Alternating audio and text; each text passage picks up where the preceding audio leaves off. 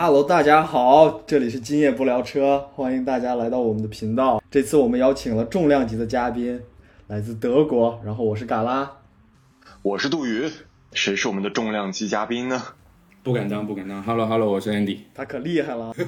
欢迎欢迎欢迎欢迎欢迎 Andy 老师，大家好大家好，欢迎 Andy 老师，，Andy 老师简单自我介绍一下。啊、e l o 大家好，我是 Andy，然后我目前是在啊、德国的中国企业的一个前瞻设计中心工作，然后我是去年从 PF 毕业，哦，你是从 PF 毕业的，对啊，给 PF 证明一下，正经叫普兹海姆应用技术大学，不像我们之前说的是一个专科院校，是一个真正的大学。我们不能再拉踩人了，这次真线上兑现，来来得得道歉得道歉，道歉，我们诚挚的道歉，我们说错了。给所有普福大学的这个学生说一声对不起，之前是我我总是说你们的负面消息。我接受我接受，我就不知道其他同学接不接受啊。我跟安迪认识就好早了，大概是一四一五年吧，我们在清华的一个闭塞，清华大学的门口的一个闭塞的小楼，然后鬼鬼祟祟，然后我就进去，然后看见陈老师就拿着一个摄像机坐在里头，我也不知道是不是摄像机，是个单反，反正坐在里头跟别人在窃窃私语，那是我对陈老师的第一印象。对，当时在研究怎样用那个单反去摄影。对，对，当时陈安迪老师给我感觉是一个玩摄影的，但我不知道他是他其实是为了，当时我们在一个要去参加一个培训班吧，也是刚进入这个行业，然后接触到，然后是五一吧，我记得，然后去学习，然后跟现在也是做到一个很高位置的厉害的设计师学习。当时他在北美，然后我们就在一个当在那个。在那个培训班，我们认识了很多小伙伴，然后到现在都有联系。那个那是我们开始认识的梦开始的地方，可以说是。对对对，当时我记得是一五年，一五年的五一吧，当时就在人人网上面看到一个当时特别厉害的一设计师，北美考体的，然后回来开班儿，说是他最后一次。然后我就想说，当时我还在学美术史，然后还在广美学美术史，不断在蹭课。所以我就想，哎，学一学手绘，然后就去开始我的北漂，然后就认识了一堆后来的一些朋友们，后来也就入了 PF 这个坑，就想说，哎，既然想学想学汽车设计，那就必须得考上 Forsheim 是吧？当时就特别单纯的想法，对对对 对对对。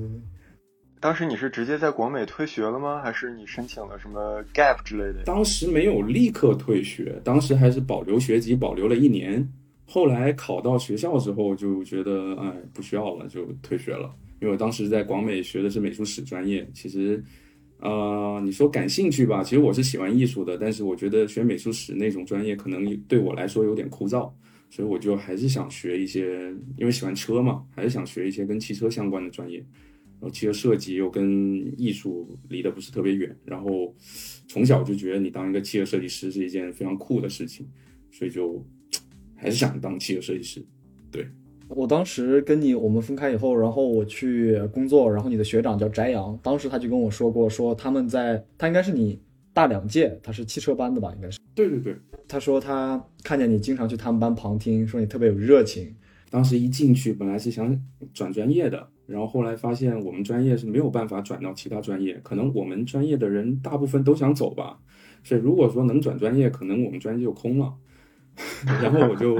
我就到处去找找那资源，然后就机缘巧合，然后认识了那个教授，当时是一个叫飞利浦的一个一个外教。然后我说能不能去你们就是那边蹭课？他说欢迎欢迎，然后就就开始了跟他们去参与一些项目，然后画一些图之类的。对，就慢慢的开始接触汽车设计这个东西。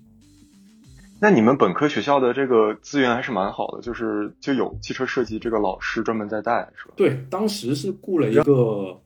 一个葡萄牙人吧，他在澳门科技大学当工业设计的老师，他好像在之前在 Smart 工作了几年，呃，就对汽车特别有热情的一个老师，然后就过来呃带我们，呃，当时叫工作室。当时叫就是他他是分在汽车工业设计这个学院里边的，它有一个啊、像是一个方向吧，然后就在里面带学生做一些项目，然后跟一些呃企业合作，比如说 Honda 啊，比如说广汽，还有还有一些哦，还有那个上海的 Toyota，当时上海的 Toyota 那个设计中心刚刚刚刚开始，然后就有一些设计师过来带我们画画手绘啥的，对，当时就是大概那么一个情况。对广美的设计资源在前期哦。到现在都、都是很可以说是在前期吧，我觉得在央美和那个中国美院现在变得之强之前，广美是一直都是做这个做的很早的，起步特别早的一个大学，在国内对吧？在这个汽车设计专业上。在，之前有特别出名的一个学长就是李阔嘛，对。李阔，然后在李阔之前，李阔之前还有一个学姐叫呃何立文，啊，哦，何立文也是你们学的对对对对对对，就他他对他们两个都是从呃广美毕业之后，后来又来普福读了研究生，所以我就在学校就听说他们的故事，然后觉得哇，普福就像一个殿堂一样的学校，就觉得如果你要学汽车设计，你要深造的话，就还是得去一趟，就这种感觉。对，广美还有一个老师很有厉很厉害，他后来去了美国的克利夫兰的艺术学校当老师，教汽车设计，对吧？那个老师，对，那个叫叫叫什么海山？对对对，他海山老师好像是叫，对对对对对。对对对对，姓姓姓啥我忘了，抱歉抱歉，这个对，因为因为我我我去蹭课的时候已经走了，就之前是是这个老师，还有一个叫潘老师潘子林，潘子林老师现在是在比亚迪当当一个 leader 吧，对对对，潘潘老师当时是带带他们的，然后呃人也特别 nice，然后我去我也在他他也教我一些手绘，画一些 speed form 之类的，，OK，对，算是也是一个启蒙，对对对对。记得后来好像张帆当了你们的荣誉院长还是什什么是吧？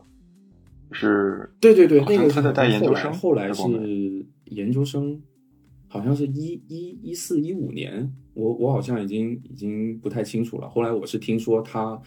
带带研究生，然后研究生都有机会去广汽做一个非常长的一个实习，好像是要在广汽的各个部门，大概每个部门待个两三个月，然后就有一年的时间还是两年的时间，然后包括毕设，然后之后就有机会进入广汽。其实我觉得蛮好的，就是这样一个校跟企企业跟学校的合作，我觉得在广美还是实践的非常不错的，资源那些也挺好。对，我觉得这是很难得的哎。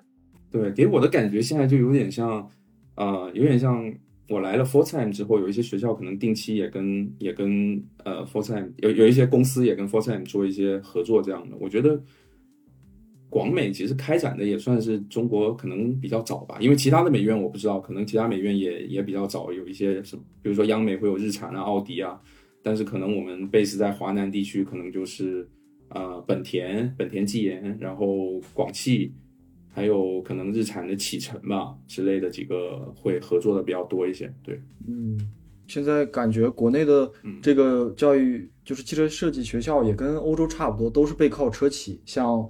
北京的学校都是背靠奥迪啊，还有那个理想、neo，现在他们都在那里面，在北京。然后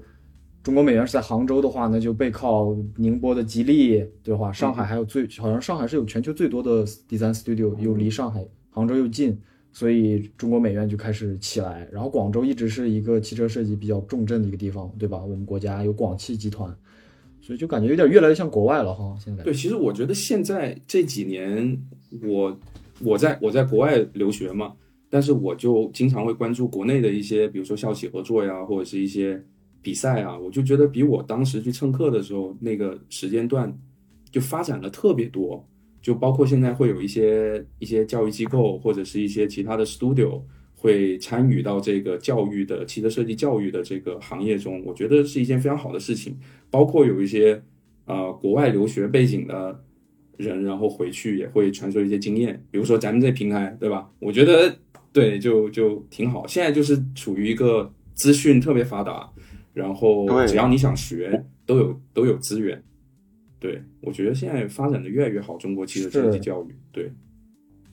对，这个就可以拉回到当时我们为啥去了北京的那个培训班，我们待了五天，然后后来我们又那个夏天去的 CDS 的第一期吧，算是那个那个第一期办的，我们俩当时在那儿见的面，然后 当时一起上那个呃那个那位设计师的培训班的呃同学们也基本也都去了那个班上，然后我们在那儿认识了很多人，对吧？因为当时你能接触到的那个这方面的信息特别少，都是人人网，人人网现在都没人用了。对，特别 old school 的一名词，可能有一些有一些有一些零零后都都都完全不知道这这啥东西，你知道吗？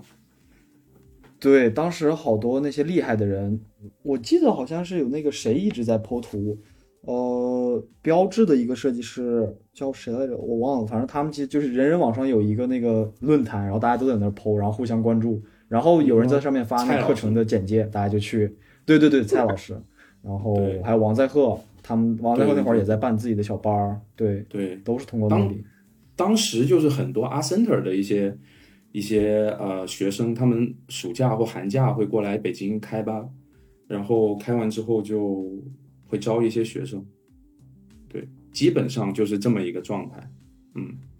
对，当时我要选择的，其实我们能选择的那个就是这种培训机构其实很少。我当时知道有 Mental，有 Mental 已经开始办了，但当时还不叫是叫 Mental 吗？我我不记得了。然后他们是在上海吧，然后还有一个是呃曾鼎，好像也自己也在办班儿，我记得嗯当时曾鼎现在是那个沃尔沃的内饰设计师，好像是他。嗯然后王在鹤，但王在鹤和曾鼎需要你要预约，我记得是它不是一个相对固定的，对吧？他是那种小小班儿吧，就可能一个班儿有对，对，好像是那样子。那你当时为啥选择那个 CDS 的第一期？你为啥去那个地方？没有没有，我想说的是，我当时就是有一些广美的学长，他去参加这些小班儿之后，他会分享一些上课的录的一些视频啊，一些资源，然后给一些学弟学妹，对对对，然后我们是通过这些开始去学手绘，开始去接触，比如说可能在 Art Center 他们会用一些有一些技法呀，比如说色粉啊之类的，去画一些前期的一些小的 ideation 的草图，我们就觉得哦特别新鲜。对我们是这样子一步一步来，但是在学校里面，可能老师直接就上来教车的结构、比例、透视这些东西，我们就觉得可能一开始你你怎么画都画不好。但是如果是从呃从比如说蔡老，我我记得我一开始看的是蔡老师的视频吧，他教那个色粉，先画一个抽象的，然后拿一个小镜子一镜像，哦，这就是一个概念车的一个顶视图，就之类的这些这些方法，我觉得哇超级 fancy。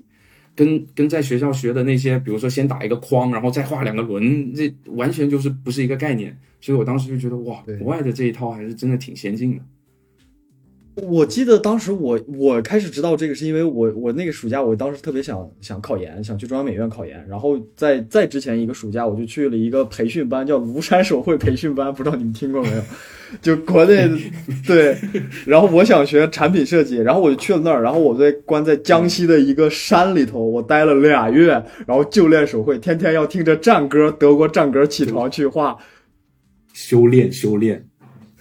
对，就是修炼在山里头，跟那个离村儿特别远，就是你要坐大巴，学校大巴去村儿里头，然后你才能再到九江市还南昌，反正就是特别远那个地方。然后当时我们外请了一个设计师过来，那个机构还挺牛逼的，，还请了个设计师，就汽车设计师，好像是一汽的设计师。然后那个人来了呢，就给我们画了一次图，然后就狂损，狂损说做产品有多不好，你们做汽车才是未来的方向。然后我从那以后我就觉得，哦，最牛逼的是什么？他给我们放了个纪录片儿，放了奥山亲行在法拉利的那个纪录片，NHK 拍的。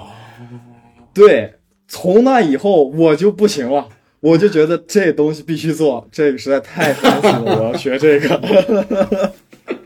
算是汽车设计启哎，我记得你。们除了除了那个庐山，黄不是还有一个山黄山手绘，黄山手绘，对，当时广告广告还挺多的。是吧？我当时的纠结于黄山手绘还是庐山手绘，然后有一个我去问了一个，我然后我特别搞笑，我去问了一个那个写字的大哥，然后那个大哥他是个美术老师，后来他退休了，然后他就跟我，他就给我写了一幅字儿，我正好要求对联嘛，春节的时候，我说大哥你这个美术挺好，你知道这两个机构吗？他说哎我知道，庐山的那个人我认识。那个人很有艺术造诣，你应该去那儿。黄山不行，黄山不可以，你就去庐山。然后我就去了庐山。哎，如果有泰山的话，会不会让你去泰山？我不知道这可能跟哪个山有关吧。当时我在庐山的印象，我从来没去。我感觉是 对，就特别特别神奇。我我当时对庐山没有概念，我只知道那个《圣斗士星矢》有那个庐山升龙霸，我知道这个东西，剩下我什么都不知道。太尴尬了，可以可以，你点醒你点醒我了。对对对对对，切回正题，切回正题，考古，切回正题。咱们这期就主主主要是考古，是对对对，是是，主要是考古。哎呦天哪，想起来简直都是一些弯路，这弯路没少走。但是挑聊到弯路，诚心才是弯路十八弯，是山路十八弯。天哪，这这这这经历从哪说起？就一路一路走着，好像全都是弯路。对，你们当时为啥选择去 CDS 上第一个课呀？挺想知道的。就当时就是那个五一那个课嘛，就呃考体那个设计师过来开班，他说他是最后一次，然后呃当时郭总郭总还在还在北林，还刚刚准备退学，然后创业，然后他就他就作为一个那种发起人吧，他可能就是呃 organize 一些课程的东西，然后就跟当时的那一期最后一期课的学生说啊，我有个想法，我想做一个这样的非常。有一个长远的规划，做一个这样的设计师跟学生之间的一个平台，然后让设计师，因为主机厂的设计师他有第一手的资源，他在这个行业里面有经验，所以这样的设计师去带领学生去做一些项目的话，比如说带一些作品集，对你以后出国深造或者是你找工作可能会有一个帮助。然后我们就觉得哇，当时在国内其实这是一个比较新的一个概念吧，好像除了说阿森特那那那波人过来开班。还有一些手绘之类的，好像就没有特别这样的一个平台，所以我们就比较，就对我们来说可能就是比较吸引吧。然后我们就去参加了第一期课。我记得当时第一期课是啊李阔跟李蔚然，还有一个叫郭一辉的一个导师，就三个人带我们做一些呃就是一些概念的一些项目，比如说一个人会有一个题目，然后做一些啊你想做的一些车型，然后他们给你辅导。然后给你一些设计的建议，或教你一些 Photoshop 的一些技法。对，好，对我当时我记得你做了一个奔驰的大卡车，对吧？你当时对对对对对，我记得特别清楚。然后你特别喜欢用那个马克笔画图，到现在也是，你的马克笔都很强，就是你会画出那种怎么说呢，就是不一样的那种感觉吧，就很现现在人应该不这么画了，就很少见。但是你会，你有那个技法，我当时你我就记得你学的很好。当时是受李阔的影响吧，因为当时不是对。李阔用那样，其其实也也不单只是李阔，就感觉那一批那批 f o r t i m e 的人当时都是用马克笔，就还有一个叫 Roman 的，叫 Roman Aganoff，他也是用用用，对对对，他的那个马克笔，我的天啊，我当时就觉得哇，神乎其技，就特别强。就他那些光影，他对那个车体量感的那种表达，我就觉得那种塑造那种能力，我就觉得特别强。对，当时李阔给我们分享了他的作品集，就是他入学的一段的时间作品集，我记得我们还看了。然后，然后这个 Roman 现在还是我跟杜宇在 Start 的毕设的那个导师，导师之一。他还对，就是他现在学铁龙，那哥们儿。对，他在雪铁龙做外事，然后有时候会去 Start 给我们做做 demo，带我们上课。然后他人非常好，是个俄国人。对，对他最近拿了法国护照，还对，已经是法国人了。对，最近应该是法国人了。对，我靠，我觉得他的马克笔比 Photoshop 要惊艳很多。Photoshop 就是正常外事设计师感觉，但是一上马克笔，我操，就是纯纯那种俄罗斯味儿。对，然后我记得当时李蔚然还给我们做 demo，我记得特别清楚，他用那种照片吸色的方法画了个奥迪，我当时就觉得惊了，我画的好厉害。对对对对，我记得我记得，我操，就是那个透视的效果特别强，就是一个那种半俯视的，然后他他找了一张图，然后吸那图上的颜色，然后画的就是那种金属的那种光泽，就特别就特别高级，你知道吗？就当时就觉得哇 f o r t i m e 这些地方太神奇了。那全都是全都是牛人，对，然后就无法自拔了，你知道吗？对，当时我们一起学习的同学都现在都还挺好的，走的都非常非常好。像韩佳琪在阿斯顿马丁，对吧？郑凯泽也在阿斯顿马丁。当时郑凯泽没来上课，只是说当时他是刚毕业，从统计我记得，嗯，然后申请去 RCA，对，是吧？去申请。对。然后还有王佳琪，现在在领克，对吧？对，在那个在哥德哥德堡吗？还是在斯德哥尔摩？哥德堡吧。就那个哥德堡，在哥德堡，吉利那个，对对对，那个大楼。他是你普福的同学，对对对，他研究生，然后跟我是同同一学期入学的，但他研究生可能，呃，四个学期嘛，他就毕业了，然后我们就本科会读的时间会久一些，对，但是同期入学的。你这会儿就已经决定去要去普财姆了，对吧？你已经是从广美退学了。对，当时我不是说延了一年嘛，就一就就休学了一年，休学一年，然后去德国开始学语言。一开始是随便找了一个那种留学机构，然后送到柏林，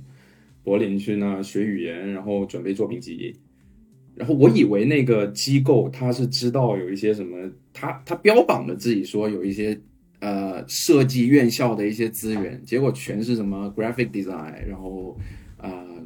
因为柏林其实也没有很多一些汽车设计的东西，可能有一个白湖艺术设计学院里面有一些工业设计的东西。所以我当时来到德国也是挺懵的，就完全也没有一点资源，全部都是靠比如说之前认识的李阔，因为李阔当时也还在那个 f o r time，然后我时不时就跑去那儿找他。啊，我记得当时他好像一开始是在那个官制的慕尼黑设计中心，现在好像都没了。呃，在那里就做实习，然后我就去跑去那儿找他，然后说，哎，能不能推荐一下，看看普福有没有一些。本科有没有一些升学渠道，或者我想考这个学校，我应该去怎么去啊？去参加考试之类的。他就推我另外一个，也是当时要准备考普福的一女生，然后他说在那参加了一个这种培训班，专门负责训练，比如说考试的一些画色彩啊、素描啊之类的一个一个地方。然后我就去那儿了，然后就也是认识了一堆之后在普福的一些大神。也是特别有意思，反正也是兜兜转转，兜兜转转，来到德国之后，我一开始觉得来到德国之后，就可能比较顺了，就资讯比较多。后来发现 f o r t i m e 在德国其实也没有多少人知道，也不像现在一样，对，也是特别名不见经传的一个学校，对。这我说前年冬天开车路过 Full t i m e 就是一个特别小的一个小镇，我才知道。我一直以为在我心中 Full t i m e 是一个很，因为不知道怎么样就听到的灌输，觉得 Full t i m e 应该特别大、特别漂亮，这个就是一个幻想中的一个学校。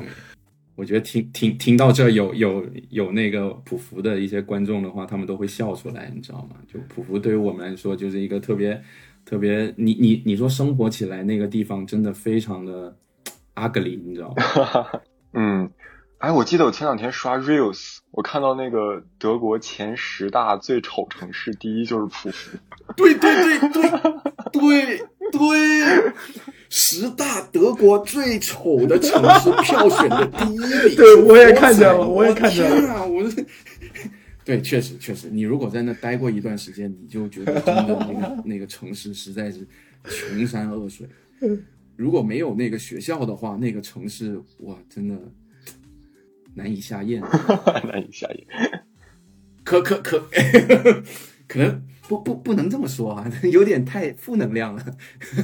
切掉，嗯，切掉，切掉，切切掉，对，不能这样说，都没人去 full time 了。对，对，对了，你们学校其实还有一个王牌专业是珠宝设计，首饰设计。很强，首饰设计，对对对，首饰设计，因为为什么呢？是根据它的历史，就 full time 这个城市叫他们自己称为叫 Golden Start 黄金之城。是因为以前在可能一八几几年还一七几几年的时候，他们这个地方就出一些那些首饰的工匠，专门为皇室，好像是一个什么那附近的一个大公吧，还是什么一个皇室的贵族去做一些首饰，然后慢慢的、慢慢的就成为产业。对，很多人定制一些首饰啊，都会跑去那，包括这里有一个首饰博物馆啊，就是 f o r t i m e 当地有一个首饰博物馆，讲首饰的历史。呃，对，首饰专业也是非常出名的。大部分德国人知道 f o r t i m e 这个地方，都是知道呃首饰专业。包括当时为什么在二战的时候这个城市被炸成平地，也是因为因为他们有这种精工的一些工业嘛，所以为纳粹那些枪上面那些精密的瞄准器去做一些那种代工，所以盟军当时就是最，重点轰炸这些工业，所以现在我们看到的 f o r t i m e 都没有什么历史的建筑，全都是一些炸平之后后来重建的。那我们回来聊一下这个 f o r t i m e 的入学考试吧，就是你们准备这么长时间，然后入学考试 James 给你们考了啥呀？我还是挺想知道的。我国的本科考试啊，我我我就主要说本科吧，可能研究生会，你你会比较知道，你可以等一下分享一下你你你可能参与的那次研究生的考试怎么样。我就主要分享一下本科，本科的考试分为两个阶段，一个就是你现场的，就考你一些艺术的能力、创意的能力，就当场可能有三个小时的考试时间，就感觉跟国内的艺考有那么一点点相似，就可能一开始会让你画一些黑白。呃，不限工具，但是是两种颜色，要么黑，要么白，要么其他两种颜色。第二种就是彩色，就是主要是用呃水彩画一些静物，它会它会让人围起来，就摆桌子摆一个圈，中间放一些有的没的东西，比如说画架呀，比如说纸啊，比如说矿泉水瓶啊，把堆起来堆成一个特别杂乱无章的一个一个静物的一个结构，然后你就坐在你的角度，你就开始画。你你也可以不画你看到的东西，你也可以很有创意的表达，你觉得这是一堆什么东西，就完全没有，不像不像咱们那儿，就是说我们画这个东西一定要画的非常像，比如说画一个人一定要脸五官什么三庭五眼这要表达清楚，他就不需要的，他就是看你的感觉，你感觉这是一个什么东西，你就画出来。但是第一个题目就限制只有两种颜色，第二个题目就有多种颜色表达，然后第三个题目。或者是第四个题目就会有一些比较创意的东西，可能有时候让你默写一个动物呀，呃，然后给你一个场景，呃，去做一些，比如说一些小故事啊，scenario 啊，或者是 storyboard 的一些创作。对，其实主要就是这个。然后第二天会有一个面试，就是 Lutz、Lutz Fugner，还有呃 James，还有 Monica，就三个主要的一些教教授或者老师，他会问你一些。比如说你为什么要来啊？你对，呃，这个汽车设计的看法是什么呀？然后 James 每次都会出一些非常刁钻的题目，比如说，呃，他会随机抽一台车，比如说什么一九六八年的福特野马，你觉得这车好吗？啊，就给你挖了第一个坑。然后你如果说好，为什么好呢？然后你就啊，为什么好？因为经典呢。他说为什么经典呢？就就就这种感觉的一些题目，就就打得你措手不及，你知道吗？就他他想看的是你，你对车或者你对车的历史你感不感兴趣，或者就是他随机问你一个问题，看你有没有这种随机作答能力。我觉得是考核这些，当然可能这是我觉得的标准，当然他们可能也就是随便问你一下就聊天这样的形式。对，对我觉得好像普福的本科生也不全是排除开的，就是他要是问这个。跟车这么相关的一个问题的话，那会卡掉很多很多人。对，所以所以我觉得他问问题的逻辑是一直在变化的。我记得我我有一次参加考试，然后他就直接问坐我旁边的那个人：“你喜欢蒙娜丽莎吗？”然后那个人说：“哦，喜欢。”就就就之类的东西，你知道吗？他说：“哎，你觉得蒙娜丽莎的美在哪个地方？”就之类的，就我也不知道他的逻辑是什么，反正就是可能感觉就像一个聊天，他想通过一些问题，然后知道你这个人是一个什么类型的人，然后他再决定说，哦，我们这一届需不需要你这样一个类型的人在我们团队？我觉得他选他选学生，尤其是本科生，他可能更更像说，我想建立一个团队，然后这个团队里面可能有各种不同不一样的人，就是有一些什么其他学，比如说学其他专业的背景的人，他可能觉得。我创造一个这样的 team，然后大家可以互相的学习，对，可能这是他的出发点，对。哦，那我觉得这一点跟 Start 的 Mike 还是很像的，就是他们好像重点不是在让学校去培养学生，而是在让学生之间互相学习，就是组建一个团队里面，可能比如说有工程师、有艺术家，然后这样的话，大家都能在互相身上学到很多东西，这样。对，你就你就。对，拿我们这一届来说，我们这一届有有九个人，其中有有几个人是之前就有在汽车就汽车行业工作过的背景，有一个是之前宝马的一个油泥师，他已经工作了三四年了，然后想重新学设计，然后又重新申请，有点有点呃做作品集，要申请普福本科。还有另外一个是在捷豹当呃工程经理的，他马上就已经可以升那个 senior manager 了。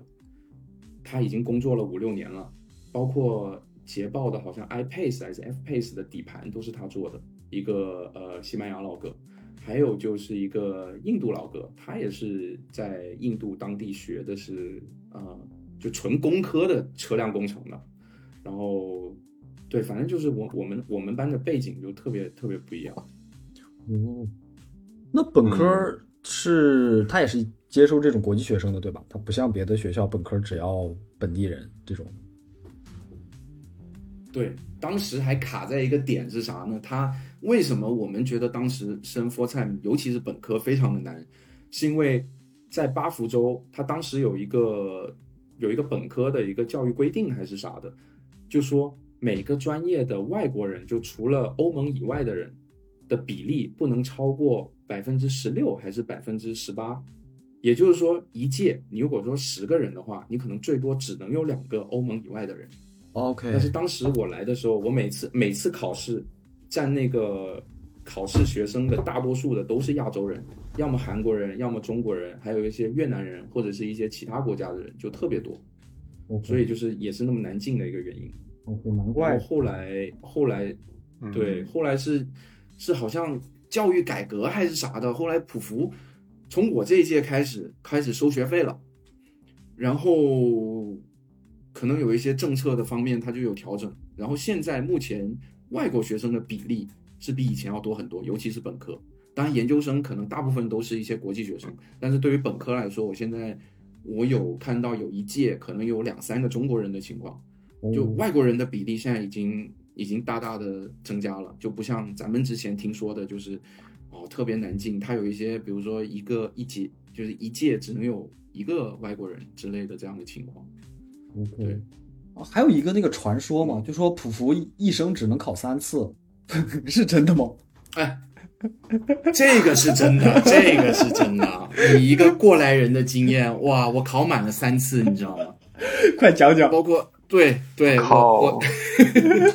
真的真的，这这这全全全是故事真，没别的，就故事多嗯。就就三次，第一次我第一次考试的时候是作品集过了，然后当场面试的时候，啊不不是面试，就考试画那个东西的时候，也不知道莫名其妙就就没有过，因为我是觉得说，你既然摆出那些东西。不就是要我画的像嘛，对吧？画的画的像国内那一套，就画的哇，跟真的一样画照片，我就花了老大劲儿去画那些东西，把它画的跟真的一样，包括水彩，就走那种写实的风格。后来后来发现好像他们也不要这个，然后第二次我就参加那个，他们有这种就是校外的这种培训班儿，就专门教你用一些抽象的方法，比如说你要怎么去观察这个东西，从哪个角度看，然后。呃，用不同的表现手法，比如说你可以很抽象的做一些正负形的一些变化之类的一些一些非常有创意的画法，然后第二次就去尝试结合一些写实，然后再结合一些这些，呃，结果第二次又没考上，然后第二次又啊第，然后就第二次到第三次之间，整个人的状态就非常痛苦，因为当时语言也没过，然后整个人就处于一种特别焦虑、特别绝望的一个状态，然后在柏林。自己在那里研究研究自己的画法，你知道吗？真的就感觉你自己在修行，就跟自己过不去，你知道吗？哎呀，我一定要创一个自己的画法，让别人看到，哇，这个特别牛逼。就当时的心态已经完全崩了，你知道吗？有点走火入魔那种心态。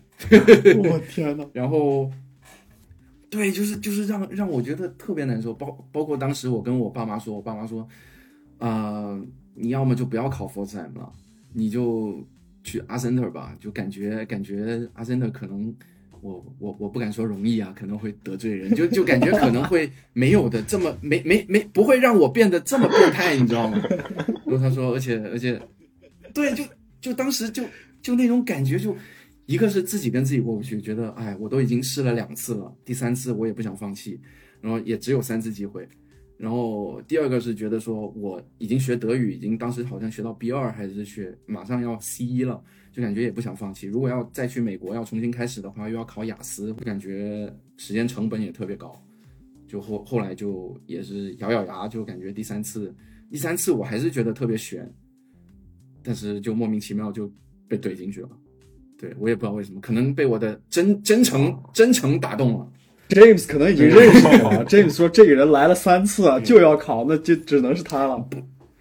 我他可能觉得我再也不想在考试里面看到这家伙了，哎，糟了糟了糟了糟了糟了，就这这 感觉。哇，那你你真的是坚持不懈，最终考上。那那你每次他，我记得对他申请条件不是有两次吗？一次是冬季开学，四月份开学，然后夏季开学十月份，对吧？你是连着考的吗？还是？对对对，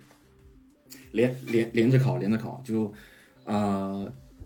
就我是第一次是夏天，第一次夏天，然后第二次冬天，第三次又夏天，然后在第三次考完，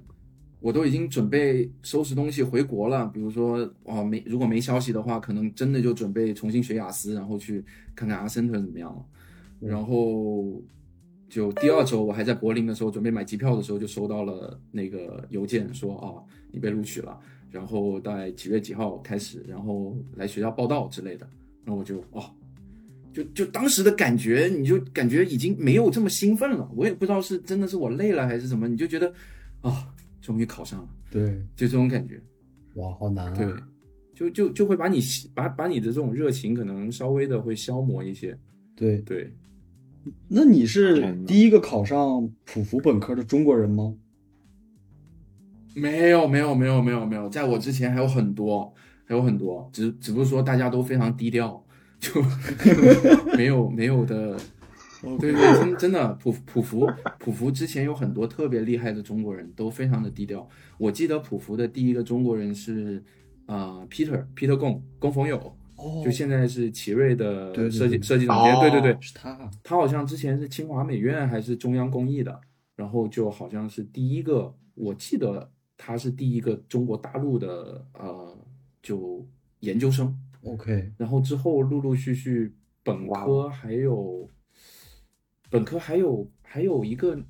女生，还有还有两三个女生，还有就是。现在最出名的一个就是现在在宝马车灯做设计的一个车灯设计师，现在好像也也转也转那个转到好像内饰零部件去了。OK，叫老翟翟春月。OK，他也是一个特别厉害的大神，都已经我觉得大神都已经嗯都已经不能称大神了，叫大仙儿。大仙儿就他特别强，然后整个人整个人又特别低调，就是大家都特别佩服他那种他那种生活状态，或者是他对那种设计的一些。看法，OK，对，哇，就特别强一个人，对，对，之前都是一些非常非常低调又非常有实力的一些大神，是是普，对我记得之前还有一个也是一个女生，一个前一个自媒体前辈，好像她的微信公众号叫你学姐我，然后她会分享很多就是在普福的生活经验，然后什么考试之类的。她她她现在是在她现在是在大众，在大众做设计师。对我，我在大众实习的时候，因为她跟另外一个普福的学长，他们是他们是一对 couple，现在还是。然后那个那个学长，研究生学长也在也在那个大众当外事，所以他们就在大众当设计师。对他他他也挺厉害的，也也挺传奇的，也也好像一开始也不是学汽车设计或者是工业设计的，后来就是也是跨专业，然后嗯，对，挺挺挺厉害的，就是之前那波。对，我记得他之前是德语翻译，对对对对，找时间可以找他聊一下。好像是北 外还是哪儿的，就就我我我也是看了他在人人还是在哪发的那些文章，我就觉得，要不我也试试。就我我我当时美术史嘛，我当时美术史嘛，我就一心想学汽车设计，我就觉得，哎，要不我感觉我也行哈，就这种感觉。OK OK，嗯，那当时你在本科就是一二年级，我知道你说你是。教那个基础教育，然后三四年级开始是真正的专业的，对吧？所以可以讲讲吗？关于这方面，其实其实，呃，普福它不是说年级，它是按学期。比如说一年有两个学期，从第一到第四学期是学一些基础课，比如说它会有艺术的部分，也有汽车专业的部分。对，如果艺术的部分就可能画一些人体素描啊，可能跟中国大部分美院做的东西差差不多，但是可能会有一些比较有意思的课程，比如说会有一些表演课。他真的就是请外面的一些话剧演员呐，或者是一些舞台剧的演员过来教你一些特别夸张的一些让你非常快融入一个环境的一些方法，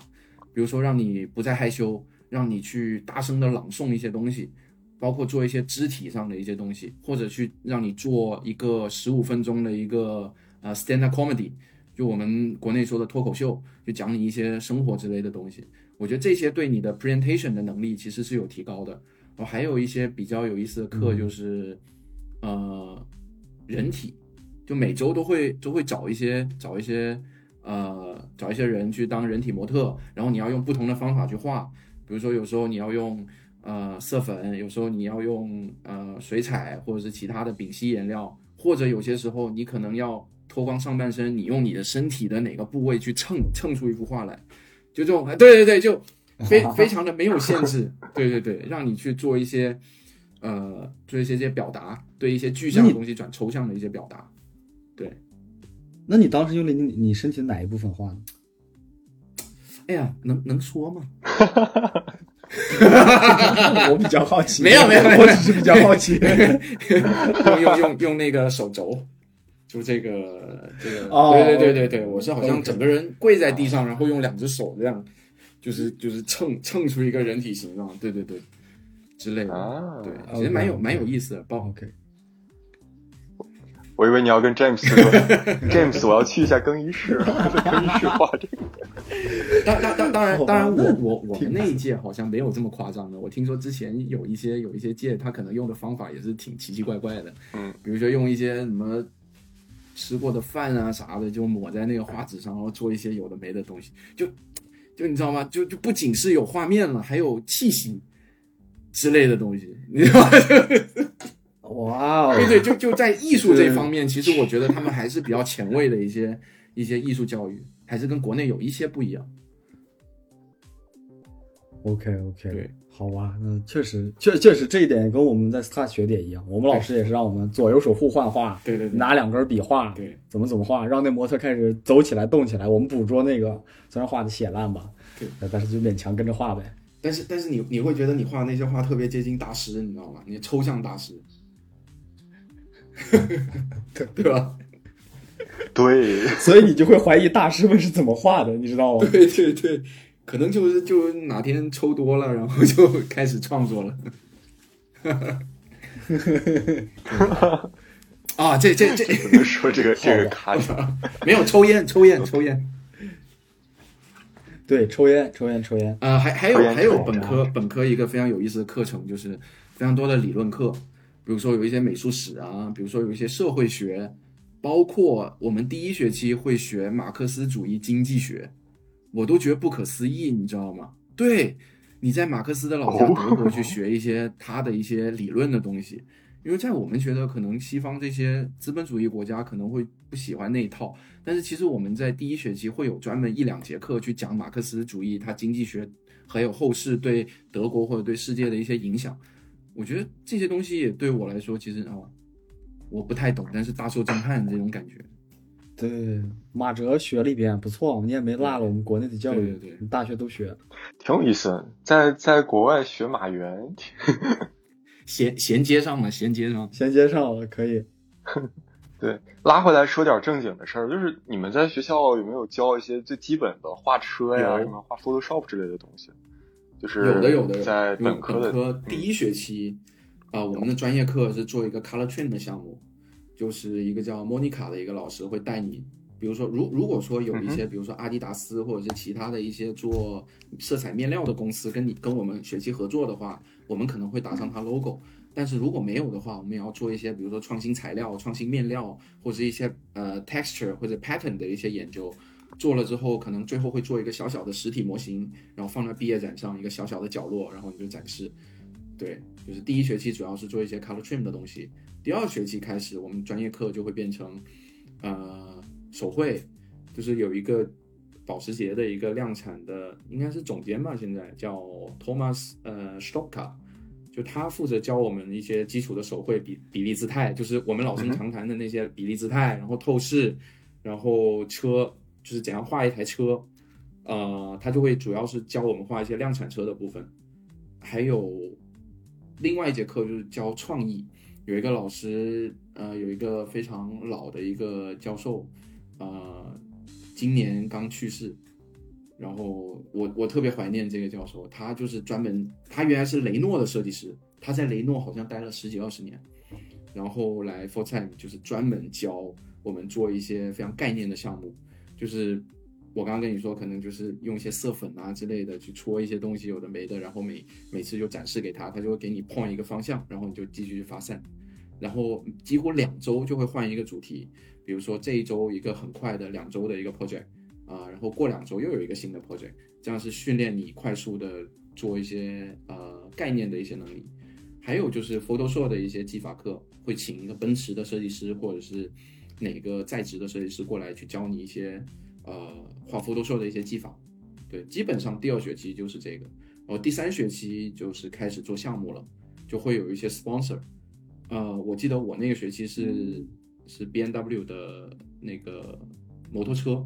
给我们做一些呃项目，然后我们还会跟那个服装设计一起。去做一个像一个 cross 的课程，就他们负责做我们摩托车上的一些装备，比如说我们设计完一个摩托车的外饰之后，会让那个呃服装设计会设计一些，比如说一些呃风衣啊、一些斗篷啊，或者根据你的概念去设计一些不一样的服装，然后最后在毕业展上面一起展示。我觉得这个还是蛮酷的。然后最后在宝马也有也做了一个大的汇报，宝马的一些设计师包括总监全部都过来。就那次我觉得还是蛮有意思的，然后第四学期就会做一个非常正经的一个车的外饰项目，包括有油泥，包括有建模，包括最终如果有赞助的话，还会有导师过来做汇报。对，然后第五学期就是之后就是去实习了。对，OK，哦，原来基本课程是这样子，那教的挺多的，你们相当于把那个基础教的还挺扎实的，这样的话。去车企实习的时候，你都知道自己要干嘛。对，就是如如果说你一开始就就觉得说哦，我就一定要做量产，或我就对车热情，我就想做特别车的东西。其实你在第二学期、第三学期、第四学期，因为第三学期其实很多时候也是跟就是正经的车企去做一些合作的。包括我们在第三学期，呃，Lutz f i g n e r 会教我们一些基础的 Alias 的建模，我们会自己搭一个 Alias 的模型。然后最终也会展示到我们最终的一个呃展板上面，就是如果你要学汽车的话，你从第三学期、第四学期你就能做一些能放到作品集里的项目了。其实我觉得也是挺好的。OK OK，还不错，我感觉整体上还是教育还是比较扎实，跟我们 Start 还不太一样。你可以说扎实吧，也可以说就是还是特别 old school 的那一套吧，就扎扎实实的就领你进门，然后。啊，慢慢做一两个项目，然后去实习。实习完之后，你可能再回来，再做一个第六学期，就内饰的学期，然后之后再做毕设。它大概就是这么一个流程。对，哎，那你有没有感觉你们学校就是偏 styling 跟这种 art 方面的东西更多一些？不是像就是其他学校什么要做 storyboard，然后要做很多很多 research。我感觉还是很不一样哦。也对，也不对，因为当时 James 在的时候，他也非常强调一些概念的东西，尤其是他他特别对本科的学生要求你的概念要特别 make sense，然后你要做一些对人类有帮助的车之类的东西。但是我们本科生可能很多，大部分是德国人嘛，可能德国小孩他可能从小他就觉得说啊，我要做一个很酷的车，可能他爸妈就是。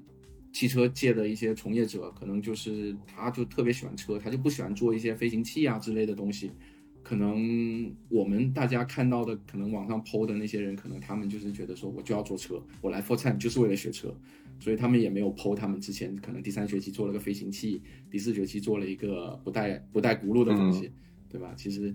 对，其实就是按按自己的方向走。但是你如果要听 James 话的话，可能 James 会让你做一些。飞行器啊，做一些一些共享车啊之类的东西，其实也也，对对啊，也都差不多。其实，那你们我们在 Start 如果是 Mac 的话，你的概念要是不 make sense，他不让你做造型，然后我们的造型最后都是 deadline 前的两周内或者一周内赶紧赶完的。我记得我跟杜宇当时做一个项目，就是 deadline 前的前一晚上，我们俩 做完了，然后交上去了。我我我跟我跟你说这一点上其实是一样的，就是 James 他没有这么的 critic，就是对对概念其实他特别看重概念，但是也没有说啊你的概念不过你就不能做下一趴。但是你如果特别不听话的话，他可能卡到你毕业展的前一天才让你开始做，也是有可能的。就是他他他这个人就是对他这个人，对就是 对就是就这样。对，不能说的太多。对，感觉你是很想说。我听说德高德高望重，德高望重的老教授。对对对对对对。OK，就我我我跟他的关系还是挺好的，还是挺听话的。你之前你可不是这么想的，对，你之前可没这么讲啊。这样了。对对对，可以放付费频道，没关系，这些 可以专开一个专题。在在这儿，咱们就说希望 James 老师这个安享晚长命百岁。人家可滋润了，人家可滋润了，人家人家去年去年退休，然后跟他的跟他的当时的女朋友结婚了，然后现在哇，应该环游世界去了吧？就他肯定肯定活得特别潇洒。哇，对对对，他其实是一个特别 nice 的人，但是他可能会有自己的一些执着，有一些学生可能就会觉得特别不爽，尤其是本科。因为本科可能他觉得你需要学的东西特别多，他可能就会对你非常的严格，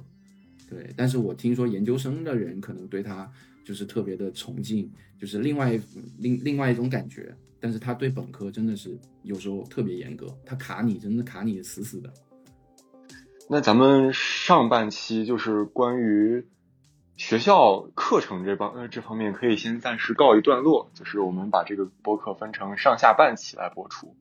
下半期我们就开始聊那个什么呗，我们就待会儿跟陈鑫聊一下他找实习，然后在实习中学到了什么，然后再讲一下坐车不坐车是找不到实习的，在德国这段你讲一下，然后到后面 这这这段是可怕的。行行行行行，好嘞。行，那咱们就先结束一下这一期，然后这里是今夜不聊车，然后我们下期再见，下期再见，下期见。